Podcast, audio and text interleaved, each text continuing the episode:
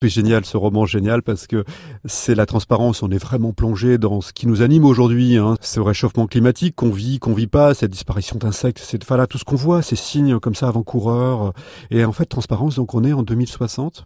On est en Islande, une petite start-up qui se développe un peu incognito comme ça parce que c'est l'endroit où globalement il fait le plus frais euh, du monde. Euh, c'est l'endroit où euh, les hyper riches, les milliardaires se réfugient parce que on n'a pas de solution de secours. Et dans cette petite start-up, quinzaine, une vingtaine de grands cerveaux, ils, ils travaillent un peu incognito, des Français. Et là, on a le début du roman vraiment démarre comme ça avec une interpellation, l'interpellation de la présidente qu'on accuse d'avoir assassiné. Et le roman Transparence, c'est entre autres un roman d'anticipation et un roman policier.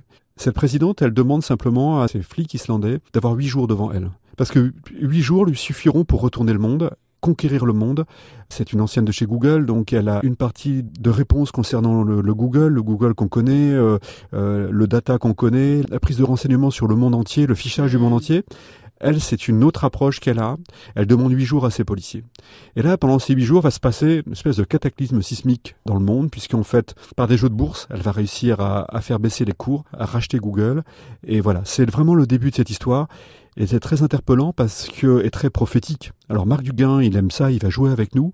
Premièrement, c'est super écrit. Là, tout à fait respect. Il vous entraîne comme ça dans un roman d'anticipation. C'est pas très loin, 2060. On peut l'imaginer. Hein. Allez au bout et vous verrez ce que vous en pensez et comment on le voit. C'est très prophétique. C'est aussi une complète remise en cause d'un monde qu'on imagine euh, complètement bouleversé par des guerres, par des tensions. Aussi, il y a, un regard du gain très dur sur la lâcheté de l'homme politique contemporain et toutes les conséquences qu'on aura dans 20, 30, 40, 50 ans. C'est pas de la politique fiction, c'est une nouvelle fois un roman d'anticipation, mais un très bon roman de littérature française.